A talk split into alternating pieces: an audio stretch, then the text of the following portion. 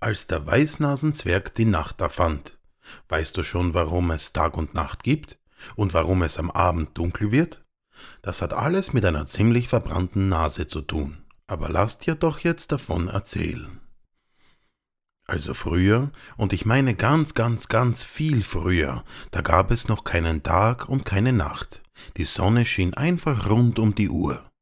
Und wer müde war und schlafen wollte, musste entweder die Vorhänge ganz dicht zuziehen oder sich eine dicke schwarze Schlafbrille aufsetzen. Zu dieser Zeit lebten auch noch die Weißnasenzwerge. Das waren ganz liebe kleine Kerle, kaum größer als ein Tisch. Ihr besonderes Kennzeichen? Eine riesig große, weiße und sehr empfindliche Nase. Damit die Nase keinen Sonnenbrand bekam, trugen alle Weißnasenzwerge eine dunkelgrüne Nasenkappe. Nur die Chefs, die hatten eine rote Nasenkappe, was ganz besonders praktisch war, weil man sie damit schon von weitem erkennen konnte. Der Weißnasenzwerg, der für unsere Geschichte wichtig ist, hieß Theobald. Theobald war oberschusselig, immer vergaß er alles.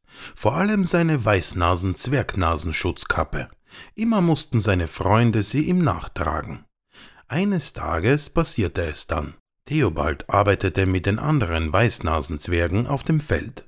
Als er mittags ins Haus ging, um zu schlafen, nahm er seine Nasenkappe ab, und als er eine Stunde später wieder aufs Feld ging, hat er sie, typisch Theobald, einfach vergessen. Am Abend, du ahnst es schon, hatte Theobald einen sagenhaft riesigen Sonnenbrand auf seiner Weißzwergnase. Sie leuchtete wie eine rote Lampe und tat ihm furchtbar weh.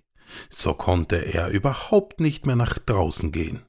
Und dabei war doch das Weißnasenzwergfest. Alle anderen tanzten, fuhren Karussell und Geisterbahn und amüsierten sich, nur Theobald saß hinter den dicht verschlossenen Gardinen. Da kam Theobald eine Idee.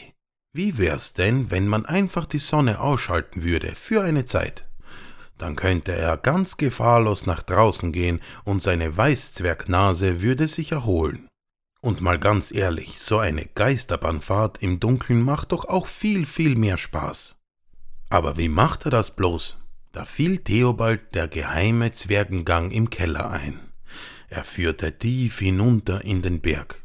Denn dort in der großen Sonnenhöhle links hinter dem Ende der Welt, da war der Sonnenschalter, und den hat Theobald einfach auf ausgestellt, und schwips war es dunkel.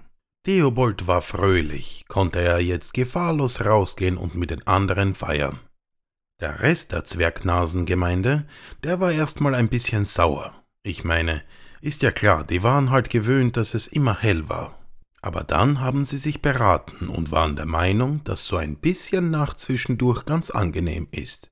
Und so haben sie beschlossen, so fürs Erste jeden Tag ein paar Stunden Dunkelheit einzuführen. Und seitdem haben wir eben Tag und Nacht.